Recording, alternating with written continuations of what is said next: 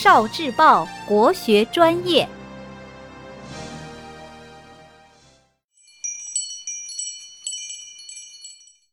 十万个为什么？为什么讨好人叫拍马屁？在日常生活中，我们常常把对别人奉承的行为说成是拍马屁。特别爱拍马屁的人还会被称为马屁精。但是，为什么这种行为是拍马屁呢？据说，这种说法是元朝时期的蒙古文化。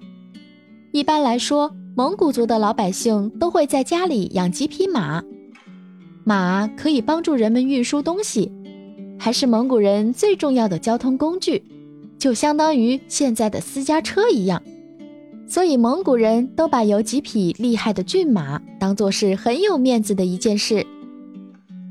蒙古人牵着马在路上相遇的时候，他们常常会拍拍对方马的屁股，摸摸马的肉膘。以此来验证对方马的好坏，然后他们还会夸奖几句，说对方的马很好很好。刚开始的时候，人们都是实事求是的说，马好就说好马，马不好就说马不好。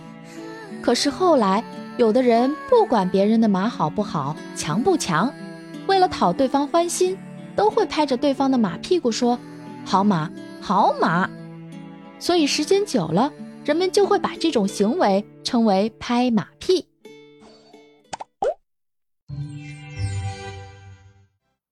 聆听国学经典，汲取文化精髓，关注今生一九四九，伴您决胜大语文。